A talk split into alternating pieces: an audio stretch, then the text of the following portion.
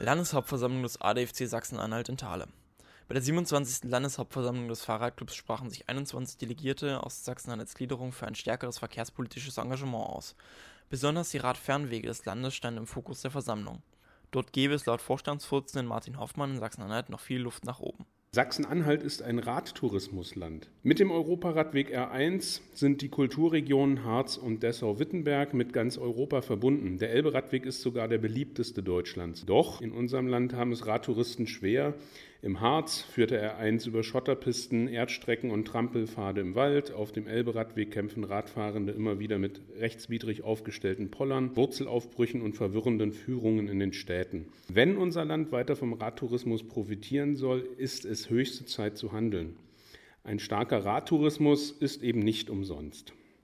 Um für Radtouristinnen bessere Bedingungen zu schaffen, will der ADFC demnächst konkrete Forderungen an die Landesregierung formulieren.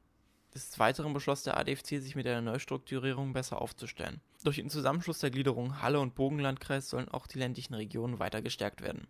In den großen Städten Sachsen-Anhalts verzeichnet der ADFC in den letzten Jahren ein starkes Mitgliederwachstum. Immer mehr Aktive setzen sich in unserem Verein für fahrradfreundliche Städte ein. Auch in den Parlamenten werden wir inzwischen als wichtiger Partner wahrgenommen. Und das ist auch gut so.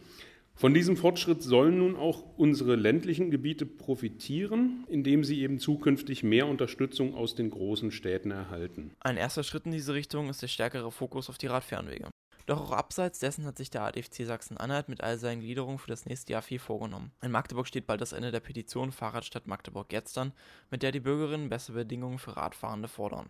Auf Landesebene wird sich der Verein in Zukunft besonders auf das Thema Verkehrserziehung und Verkehrssicherheit konzentrieren. Und in den nächsten Wochen führt der Fahrradclub mit allen Direktkandidaten Interviews zur Bundestagswahl, um zu zeigen, dass Radverkehr auch auf Bundesebene ein entscheidendes Thema ist.